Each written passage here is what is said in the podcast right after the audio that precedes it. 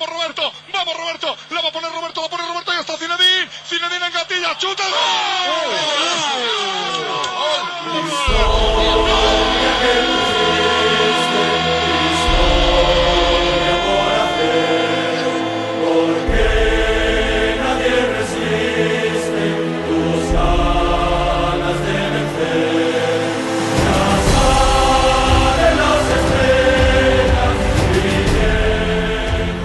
Vous l'avez reconnu dans ce générique, euh, c'est un but de légende qui euh, est notre générique de Esprit Madridista. Et au cours de cet épisode, on va parler de la plus belle, peut-être, de, de, nos Champions League, c'est la Novena, la Novena de Glasgow, celle qu'on a gagnée avec Zinedine Zidane. On va parler de tout ça, bien évidemment, avec Johan. Salut Johan. Salut Gilles, salut tout le monde. Et aussi avec Jérémy de Madrid France. Salut Jérémy. Salut Jean Chris, salut tout le monde. Ah ben là, je, on est réunis enfin pour faire un épisode histoire avec, euh, avec Jérémy. Euh, et euh, qu'est-ce que ça t'évoque, euh, cette, cette novena? Euh, Parce qu'on a fait la septima, la octava, la novena. On va continuer à, à, compter en espagnol grâce au Real Madrid dans nos épisodes d'histoire. Mais d'abord, qu'est-ce que ça t'évoque, cette novena de 2002 bah, La novena de 2002, c'est clairement la, la, demi, la, la, reprise de volée de, Zidane qui a fait le, tour du monde. C'est quand on parle de novena euh, dans, la rue ou avec euh, des supporters ou non du Real Madrid, il se rappelle principalement de, ce geste, enfin de ce magnifique geste du Real Madrid et notamment de Zinedine Zidane. Et c'est aussi euh, comment le, cette novena fait partie un peu du renouveau du Real Madrid, inscrit euh, notamment à partir de 98 avec celle la septima et l'octava. Donc là, c'était c'est une période un peu faste du Real Madrid qui marquera aussi euh, également la, fin de cette période faste, puisqu'après le Real Madrid devra attendre un petit moment avant de, de, soulever la décima, dont on parlera dans un prochain podcast. Donc oui, c'est le, on va dire, c'est le, c'est le, le, le, fait, le moment où le Real Madrid atteint son paroxysme, c'est-à-dire que Real gagne sa troisième Ligue des Champions à partir depuis 98 et en même temps termine son, son beau cycle euh, qui est entamé en 98 justement ce cycle européen, puisqu'on continuera oui. quand même à, à, avec euh, ces Galactiques à gagner la Liga en 2003. Johan, euh, la Novena 2002, euh, premier souvenir comme ça, qu'est-ce que ça, ça t'évoque? Euh, Premier souvenir, premier souvenir, je dirais, je dirais le coup Sans de canon de Raoul. la volée, Comment? hein. Sans parler de la volée, bien évidemment. Oui, non, sans parler de la volée, bien sûr. Mais je dirais plutôt le coup de canon de, de Raoul contre le Barça. Le coup de canon de Raoul contre le Barça à, à Bernabeu. Je pense que. Match retour.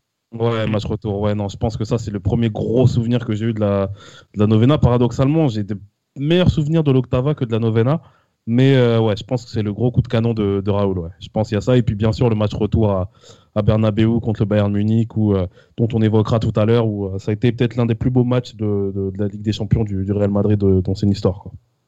Ah, on aura le, le temps de, revenir sur, sur tout ça et en même temps de se remémorer cette saison 2001-2002 parce que quand même on sort d'une saison avec le, le, Real Madrid qui est particulière puisque c'est le on renoue avec un titre en 2001. Mmh.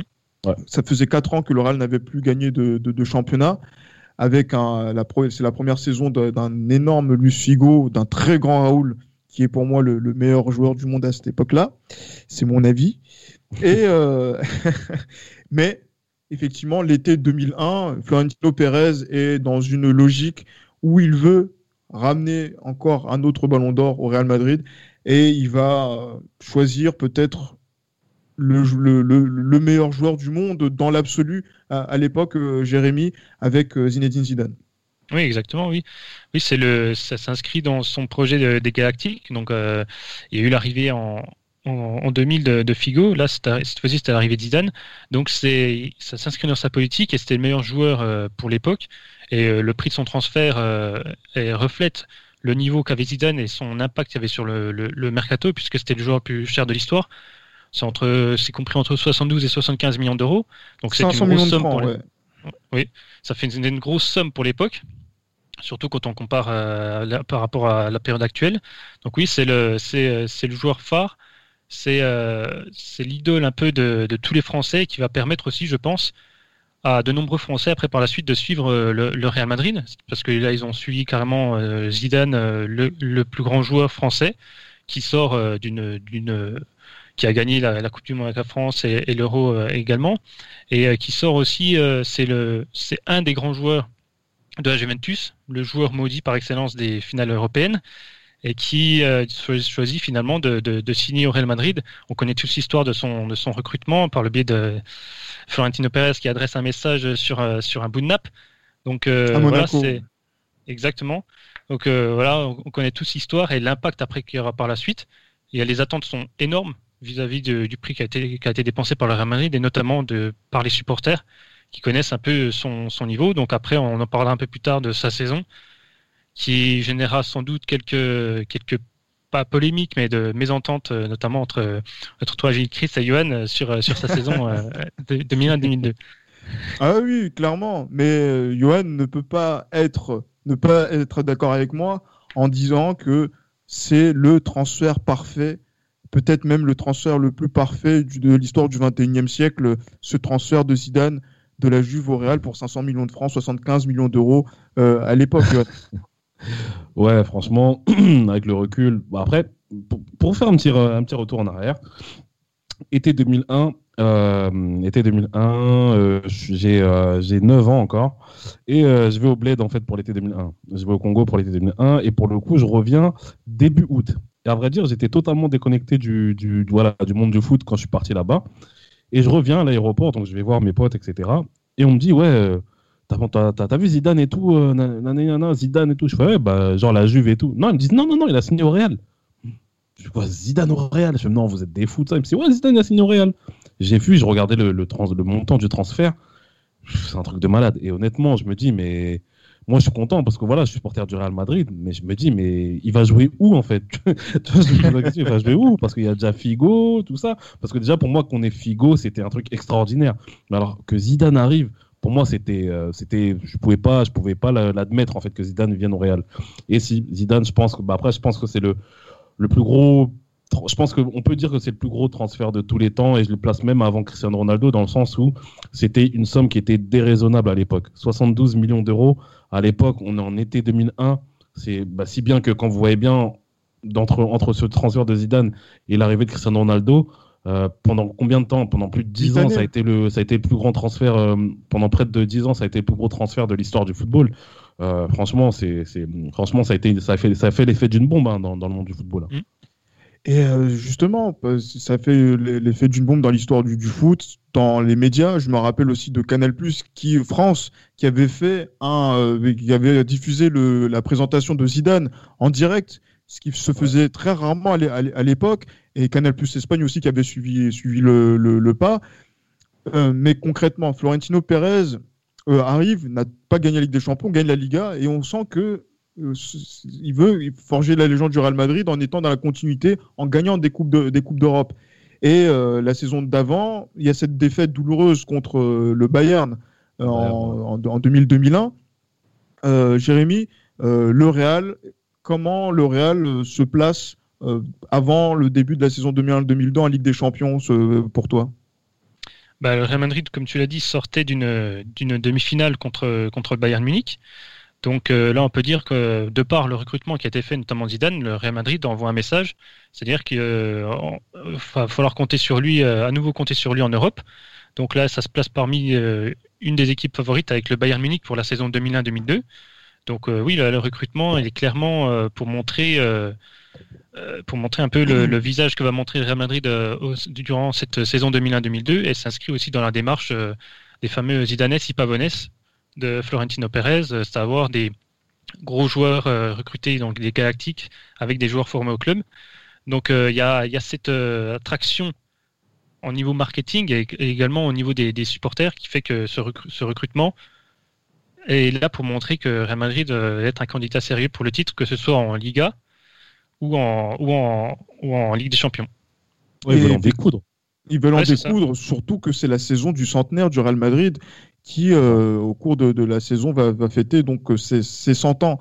Et euh, c'est vrai que quand on va commencer à rentrer dans, dans, dans cette saison 2001-2002, euh, le Real ben voilà, donc gagne la, Super Coupe d'Espagne, où justement Zidane voilà, donc, gagne son, son premier trophée.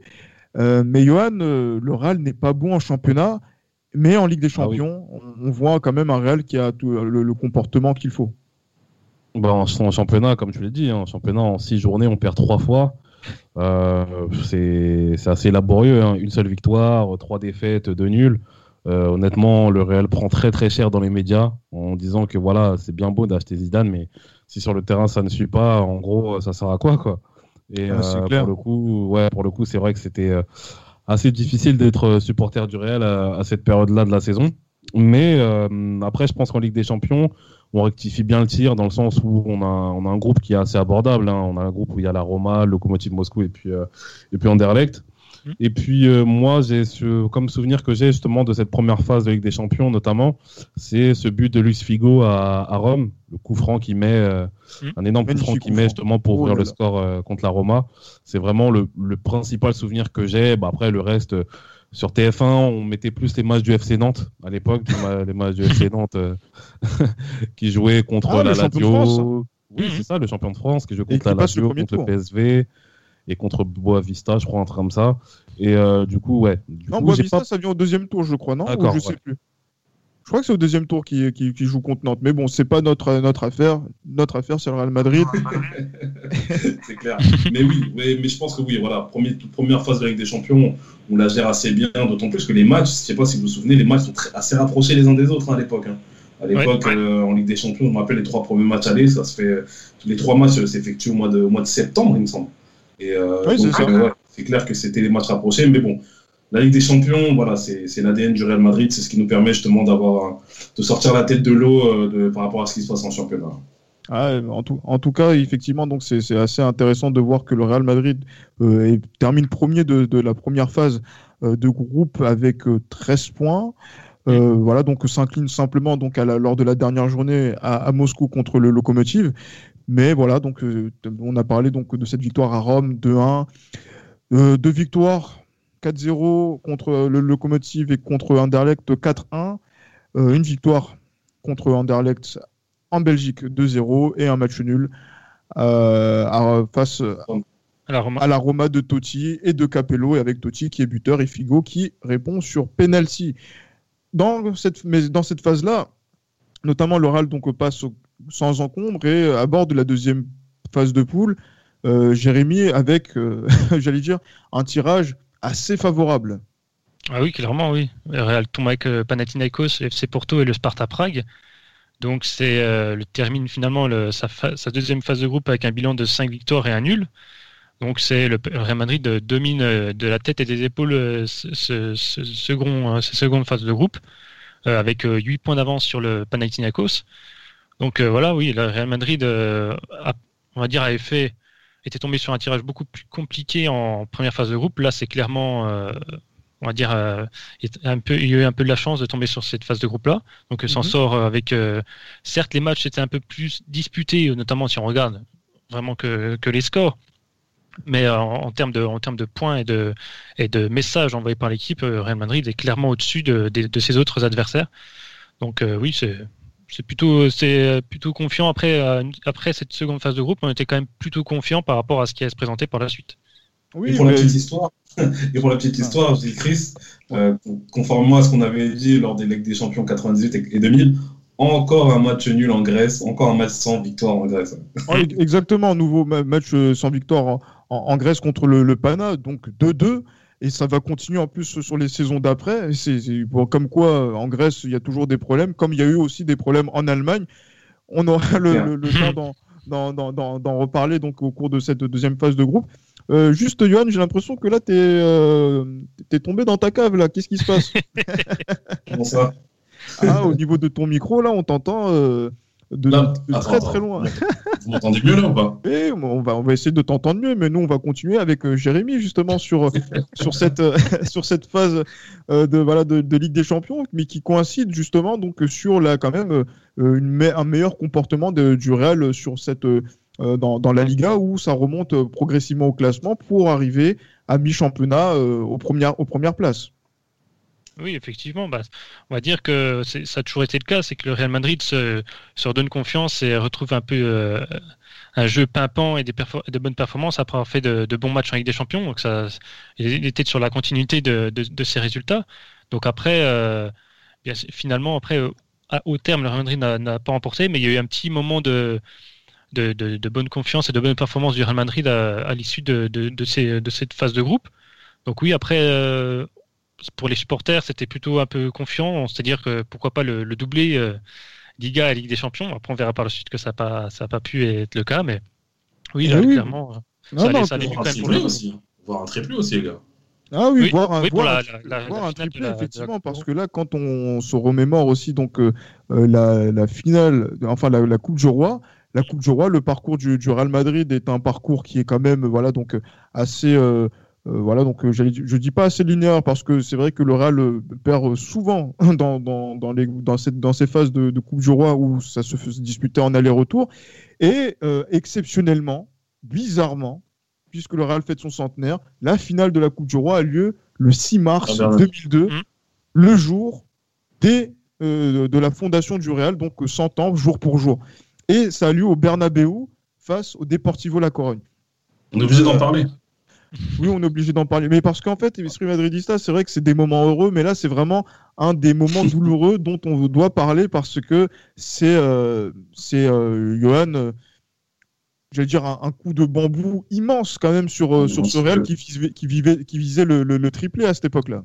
Ah mais monstrueux parce que comme tu l'as dit, hein, ça a été le jour le 6 mars 2002, le jour du centre, le jour, le jour du centenaire, etc. On reçoit la finale à Bernabeu. Euh, franchement, qui peut se dire qu'on va qu'on va pas la gagner, même si c'est vrai qu'en face, il y a une équipe qui est très régulière euh, au cours de ces trois, quatre dernières saisons, qui est le Deportivo La Corogne. Et pour les plus jeunes auditeurs, sachez que le Deportivo La Corogne, c'était vraiment une équipe qui était très, très, très difficile à jouer. Et euh, pour le coup, voilà, on, on commence très mal le match en fait très mal, on commence très très mal le match. Sergio, Gonzalez, Sergio Gonzalez qui, qui, ouvre le score et euh, euh, franchement Sergio Gonzalez a été, il fait partie, il faisait partie de ces joueurs-là qui ressemblaient à rien mais qui étaient très très forts. Sergio Gonzalez. franchement, mais c'est ça. Le pire c'est que juste après il va, il va dans, il va, il prend l'avion pour aller à la Coupe du Monde 2002 avec l'Espagne. Hein. donc Sergio Gonzalez c'était vraiment un joueur solide. Et voilà, donc Sergio Gonzalez et puis bien sûr le le méchant Diego Tristan. Oh, très cruel avec nous. Et Diego Tristan aussi, je répète pour les plus jeunes auditeurs, Diego Tristan, c'était peut-être l'un des meilleurs attaquants européens de cette époque. Hein. Donc euh, franchement, Diego Tristan, c'était vraiment un très très très bon attaquant. Donc voilà, on part à 2-0 à la mi-temps. Donc euh, deuxième mi-temps, on se dit quand même que voilà, on peut euh, remonter un peu ce score, etc. Mais voilà, il y a Raoul qui ouvre, qui ouvre, qui, qui, qui met le premier but du Real avant, peu avant l'heure de jeu. Et puis voilà, donc du coup, ça devient une attaque défense. Et puis euh, le Deportivo La Corogne, justement, tient bien ce, tient bien ce, ce, score. Et euh, c'est de là que, après, au coup de sifflet final, on appelle ce match El Centeniarazo. Donc, euh, pour dire que c'était vraiment le, la décadence, la, la, débandade pour ce match qui devait être l'un des matchs les plus, les plus fameux, les plus historiques pour l'histoire le, pour pour du Real. Mais malheureusement, ça a été une, un véritable coup de bambou, comme tu l'as dit précédemment. Coup de bambou, surtout qu'on a joué contre, un, contre euh, la, Corogne quelques mois plus tôt, donc c'était en janvier de 2002, et ça a été un match incroyable puisque ça a été le match de la rédemption de, de, Zinedine Zidane, en tout cas d'un de ses premiers gros, gros, gros matchs, justement, donc, euh, sous le maillot du, du, du, Real, avec ce but euh, incroyable euh, que, voilà que, que l'on a vu et revu justement avec voilà ces séries de, de râteaux crochets qui, qui, qui mystifient la défense. Mais je sais pas, si je sais pas si tu te souviens, Chris, des, des 15 premières minutes de ce match. C'était incroyable. Hein. Les 15 premières minutes de ce match, c'était incroyable. En 3 buts en moins de 10 minutes, déjà, c'était c'était c'était fou. Franchement, c'était fou. Ah oui, mais justement, c'était fou.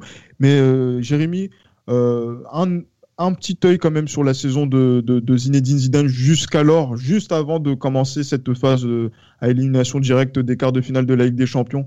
Quel regard on, tu, on peut avoir objectivement sur la saison de, Zidane euh, d'ici là? Bah, c'est un peu une déception par rapport à ce qui a été annoncé de par son, le prix euh, payé par le Real Madrid et, et le, le, joueur qu'est Zidane. Donc on en attendait quand même, enfin les supporters en attendaient quand même plus que ce qu'il a éprouvé euh, jusqu'ici. Et c'est vraiment ce match contre le, Déport qui va marquer un peu le, renouveau un peu de, Zidane, qui va un peu le lancer. même si finalement on en parlera un peu plus tard, sa, saison, elle est assez globalement, elle est assez, assez terne.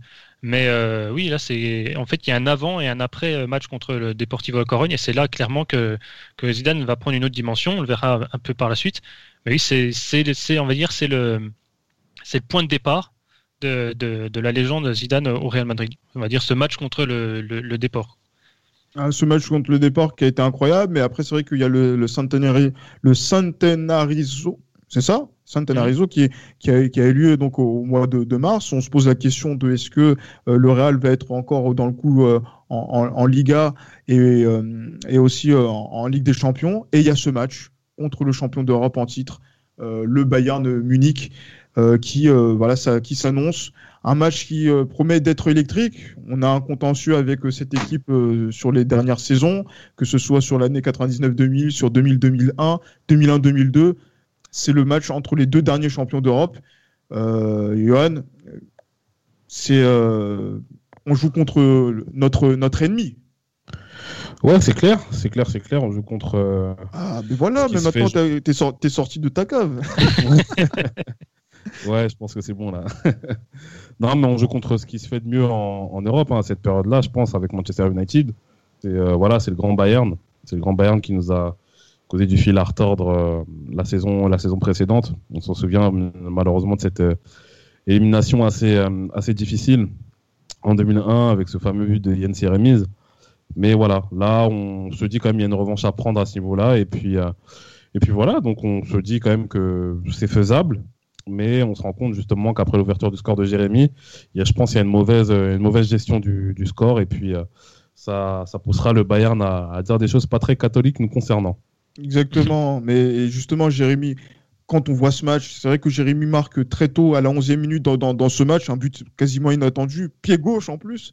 Mmh. c'est pour, pour, pour, euh, autant dire que c'était vraiment un, but improbable de, de, de, de, sa part vu les, les, les joueurs qu'il y avait donc euh, sur le terrain à l'époque mais le Real prend tout dans, dans, cette, dans, ce, dans, ce, dans ce match aller.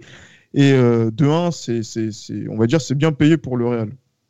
Ah bah clairement, parce que euh, on ne l'a pas, pas encore mentionné, mais Real Madrid, euh, les matchs du Real Madrid en Allemagne, c'est assez compliqué, surtout que Real n'a jamais gagné à l'extérieur contre le Bayern. Et c'est une seule victoire à l'extérieur en Allemagne contre le, c'était contre le Leverkusen en 2000-2001. Donc se présente, euh, Real Madrid se présente pas forcément confiant, d'autant plus qu'il affronte le, champion en titre.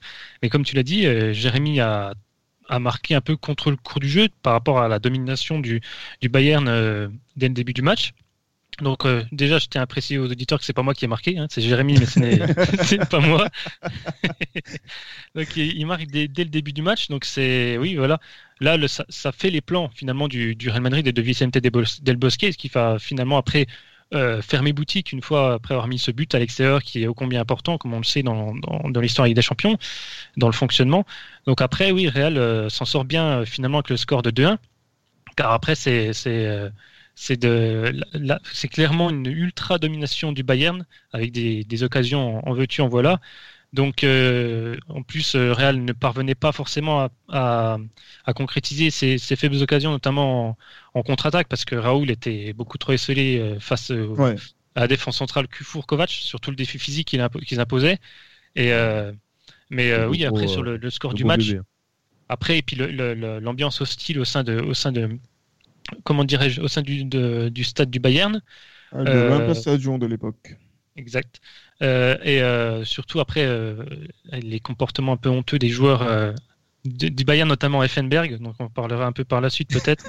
mais c'est un joueur qu'il faut avoir dans notre équipe, mais pas contre nous. C'est clairement le, un, joueur, un, joueur, un pur joueur allemand dans le style.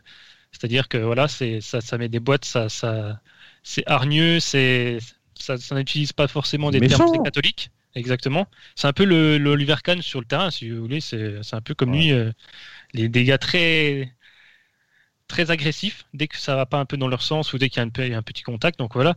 Mais après, oui, c'est vrai que Real Madrid s'en sort bien, d'autant plus qu'il y a des, notamment plein d'occasions d'Elbert. Et, il y a également aussi un penalty arrêté par César, juste avant le, enfin, la légalisation d'Effenberg, il y a un penalty arrêté par César qui maintient encore le Real Madrid dans, dans le match. Après, Real perd, euh, s'incline euh, en prenant deux buts en fin de match. C'est finalement, compte tenu de la physionomie du match, c'est on va dire c'est un moindre mal pour le Real Madrid. Mais euh, le Real a quand même tenu jusqu'à 82e, donc c'est un peu c'est un peu dommageable, surtout pour le pour le match retour. Donc oui, c'est finalement globalement le Real s'en sort plutôt pas mal. Il s'en sort plutôt pas mal, mais pourtant quand on voit les réactions dans la presse de Salia Mizic, d'Oliver Kahn, euh, même de la presse allemande en, général, Johan, oui, voilà, donc le Real a fait dans son pantalon. Oliver Kahn qui dit que franchement euh, L'oral ne peut pas me mettre deux buts.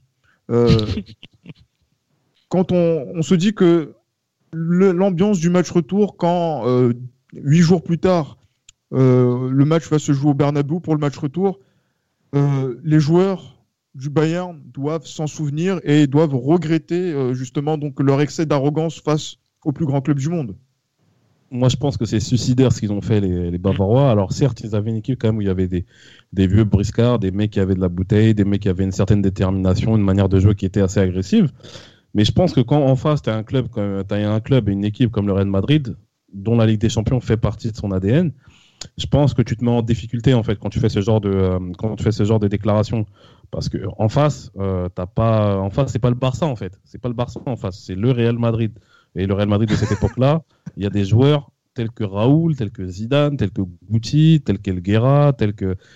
Je vais pas tous vous les citer, mais il y, a, quand même des gens en face, il y a du répondant en face. Et je pense que c'est une grosse erreur de la part des Allemands d'avoir fait ce, genre de déclaration à la fin du match, surtout que quand vous, surtout quand vous recevez pas en fait au match, euh, au match retour. Après, peut-être que pour eux, c'était leur mettre la pression ou quoi. Mais je pense qu'avec les gens intelligents qu'on a dans notre équipe, je pense que ça fait ça a été de la, motivation supplémentaire. Et je pense que jusqu'à aujourd'hui, euh, quelqu'un comme euh, Hassan Salihamidzhi se souvient bien, parce qu'il a littéralement pété les plombs à la fin du match. Bon, ce carton rouge qu'il a pris, et ça lui apprendra, c'est bien fait pour lui. Et euh, pour le coup, oui, donc pour le coup, ouais, c'est pense que je pense qu'ils ont ils ont mal fait de de vouloir piquer la bête à, ce niveau-là. Et je pense que les buts d'Elguera et de Guti ont, ont vite fait régler la mise. Et je pense que pour le Bayern, ça a été une saison galère et bien fait pour eux parce qu'ils gagnent pas le championnat aussi à la fin de la saison. Mm. Ah, sur la saison 2000, euh, ouais, c'est ça, sur la saison 2002, ils sont pas champions, effectivement. mais surtout, mais voilà, mais surtout, mais ce, ce match-là contre le, contre le, le, Bayern, c'est quand même l'une des grandes nuits européennes que l'on avait, qu'on a, qu'on a, qu'on a pu vivre pour ceux qui l'ont, qui ont pu voir euh, le, le, match ou qui ont pu le, le revoir euh, par la suite. C'est un Bernabeu qui est dans une, qui est, qui est électrique, qui est dans une ambiance incroyable. Jérémy, c'est, euh, c'est, on va dire qu'on a revécu les ambiances de remontada. Exactement.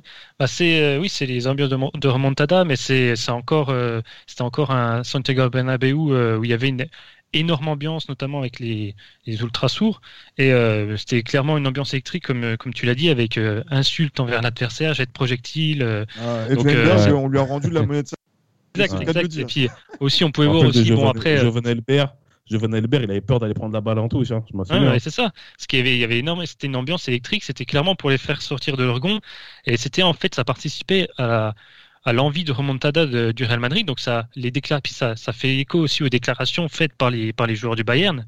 Donc ils leur ont un peu rendu la monnaie de leur pièce, les supporters du Real Madrid, et également les joueurs, les joueurs sur le terrain. Donc euh, parce que là, contrairement au match aller, là c'est une, domination du Real Madrid euh, euh durant ce match. Donc c'est euh, le Real a plein d'occasions et certes maladroit face au but, mais il y a quand même euh, une domination du Real Madrid.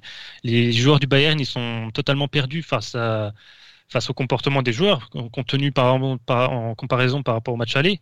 Donc oui, ils sont, un peu perdus. Effenberg et Salihamidzic, euh, ils, ils pètent un peu les plombs. C'est-à-dire que c'est la, stratégie mise en place par le, le Real Madrid par les supporters bah, a, marché finalement parce que c'était un peu ça, déstabiliser un peu l'équipe adverse, le champion en titre, pour pouvoir mener à bien cette, cette opération remontada qui fut euh, finalement un succès. Donc euh, oui, c'était plutôt bien joué de de la part du Bernabeu. C'était encore une c'était encore l'époque où il y avait euh, on pouvait fumer, fumer, dans les tribunes et puis Également, il y avait, on pouvait aussi constater des drapeaux confédérés dans les tribunes. Euh, donc euh, ça, c'est un autre délire. Mais... C'est un autre délire, tout à fait, justement, que, justement, il faudrait quand même euh, pas fermer les yeux, mais qui fait partie aussi de l'histoire du, du, Real Madrid, de son histoire un petit peu controversée. Mais voilà, ce qui n'est pas controversé, c'est la qualification en demi-finale contre, justement, le, le, rival de toujours, qui était complètement à la ramasse à l'époque. Je, profite pour le, pour, le, pour le dire parce que c'est, ça n'a pas été le cas par les, années, les années suivantes, les, années qui ont suivi. Mais là, oui, effectivement, le Barça était à la ramasse en, championnat, ne gagnait pas de titre, mais a eu cette possibilité d'être en demi-finale de la Ligue des Champions. Johan, ils ont failli même sortir contre le, le Panathinaikos euh, le, tour, le tour d'avant, mais quand même là, un classico en demi-finale de Ligue des Champions, c'est euh, un match qu'on ne doit pas perdre pour deux raisons, parce qu'on est aux portes de la finale, aux portes de Glasgow, mais parce qu'on ne peut pas perdre contre le Barça. Mais il n'y a pas de favori. En plus, même si le Barça ne fait pas une bonne saison, il n'y a pas de favori dans ce match. On sait que c'est un classico, on sait que ça peut basculer d'un côté comme de l'autre.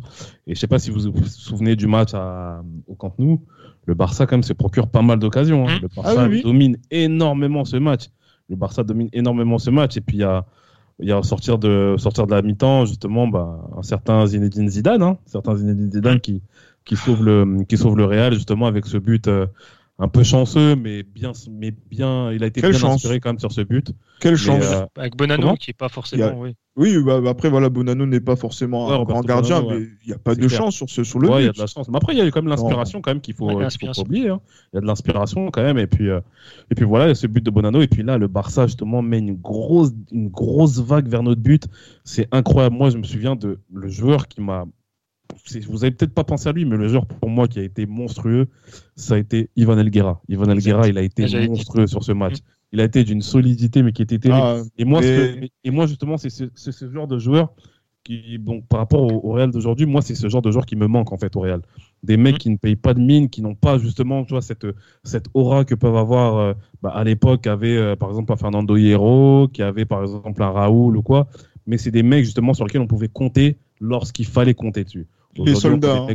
voilà, aujourd'hui, on a des mecs comme Nacho, etc. Mais Ivan Elgara, je pense que c'est quelque chose qui, qui est largement au-dessus, tu vois. Effectivement, ça me fait penser à sa, sa, prestation aussi à, à Old Trafford euh, deux ans auparavant, où il a été aussi euh, énorme défensivement, euh, notamment sur la, sur la première période.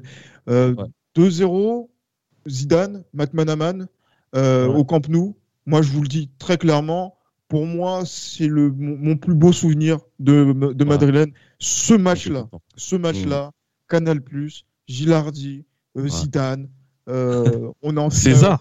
César, César fait un très gros match. Hein. César qui fait un très gros match. César qui a pris la place de Icar Casillas parce que mmh. voilà donc euh, au cours de, de, la saison, au cours du mois de mars, qui a été un peu difficile pour lui et qui justement donc sur ces matchs-là répond répond présent. Il y a un match retour un match retour où justement donc il y a ce but de Raoul où, euh, euh, qui on va dire envoie euh, le Real en finale de, de, la, de, la, de la Ligue des Champions.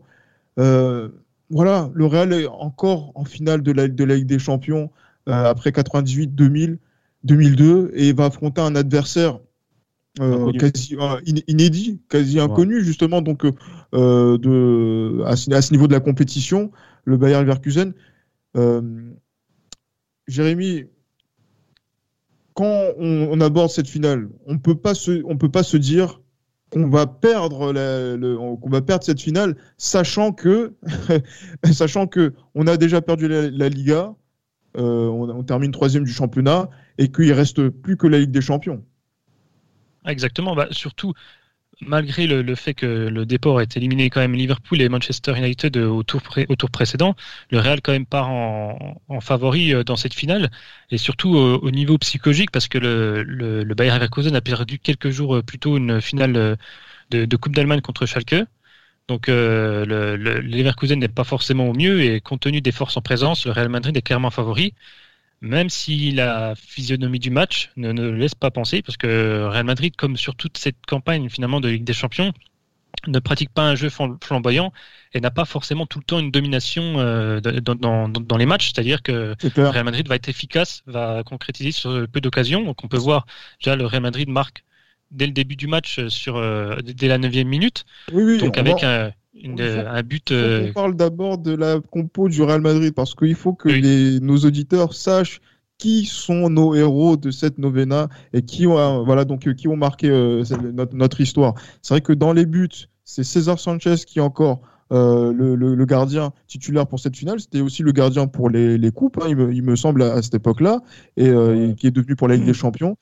Notre défense, Salgado, Hierro, Elguera, Roberto Carlos. Au milieu de terrain, Makelele aux côtés de Figo, Solari, Zidane. Et en attaque, Raoul Morientes.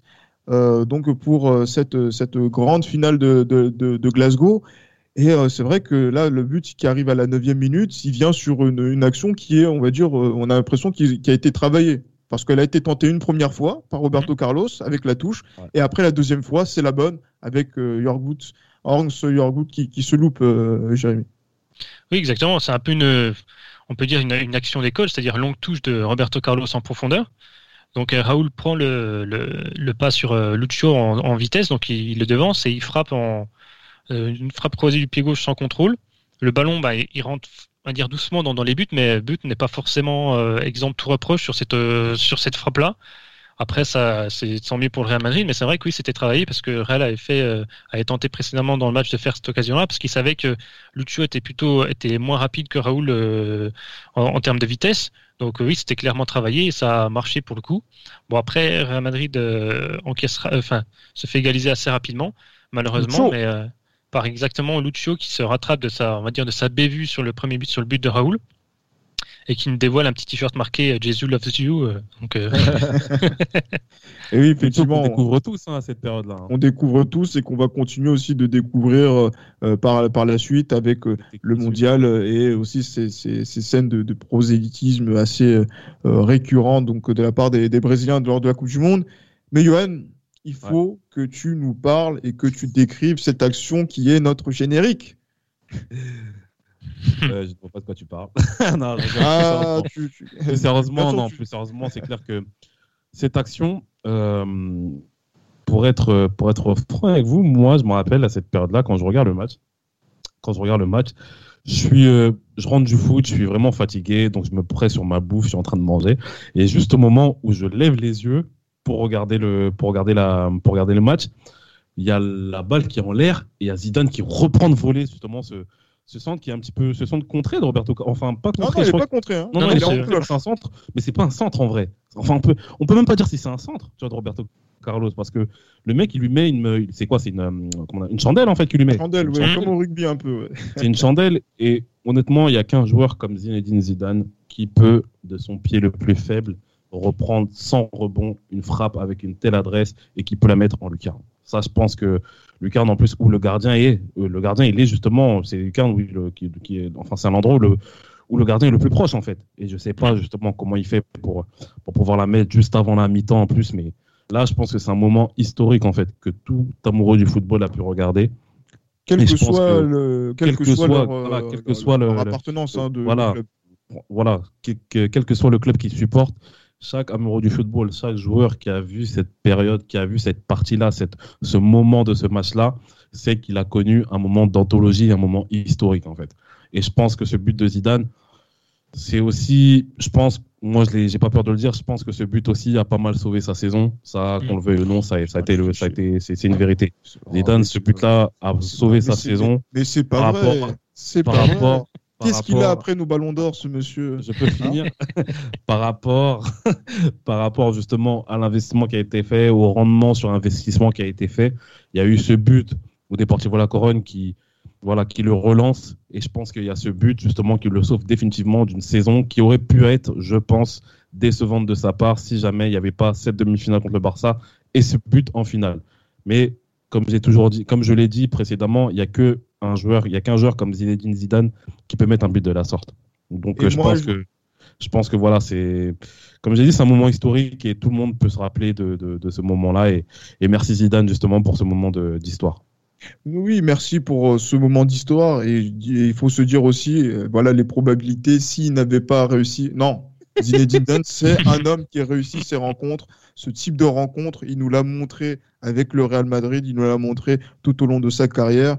Et justement, le fait de le faire avec le plus grand club du monde l'a donné cette couronne tout qui aujourd'hui. sa carrière, euh, je suis pas sûr. Mais c'est pas grave, c'est pas le sujet.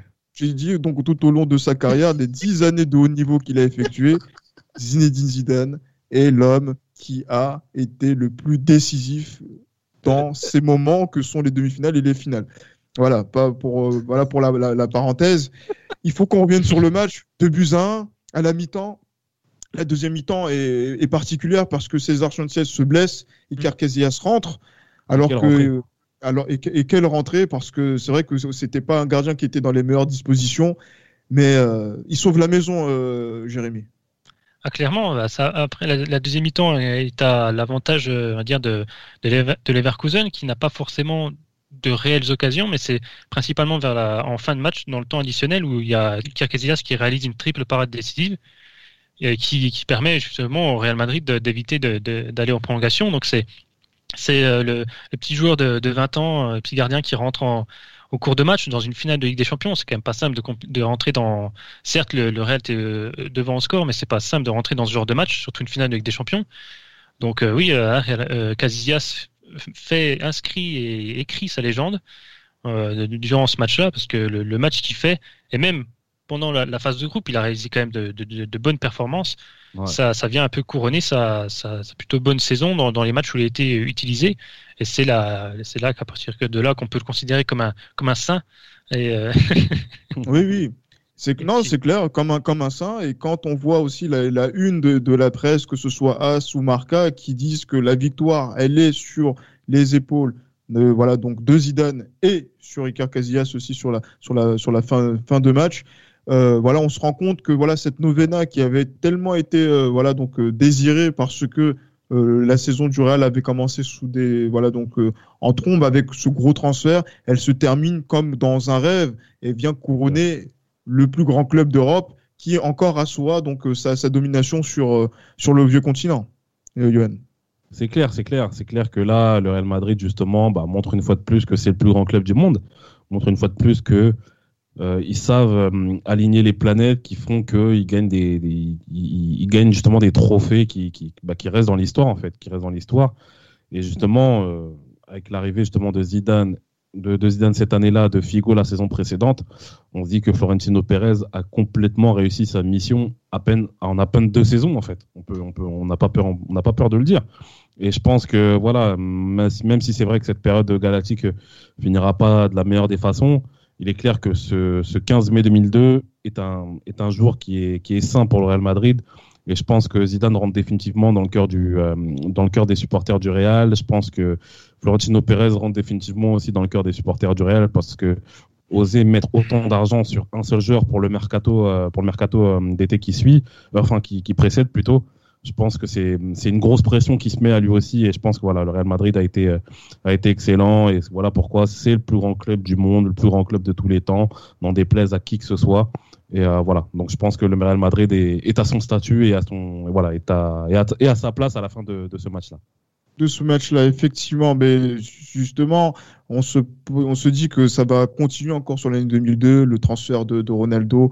Euh, encore une fois, c'est encore du, du, concret. Euh, voilà, Amsterdam, Paris, Glasgow. Euh, la prochaine, ça va être euh, Lisbonne qui va arriver 12 ans après. Et, voilà, quand, on a attendu, effectivement, mais on n'attendra pas aussi longtemps pour pouvoir faire notre prochain épisode euh, historique sur les victoires madrilènes en, Ligue des Champions. Donc d'ici là, euh, portez-vous bien et euh, voilà, on vous laisse avec l'ambiance du, du Bernabeu, l'ambiance du Bernabeu de, de, j'allais dire, du match contre le, Bayern de, la Novena 2002 pour terminer cet épisode. Et bien évidemment à la Madrid. dernière chose, dernière chose, Zidane, que Dieu ah. bénisse la, la mère que t'as mis au monde. Exactement. Viva la, la Madrid qui était paru. À la Madrid. À la Madrid.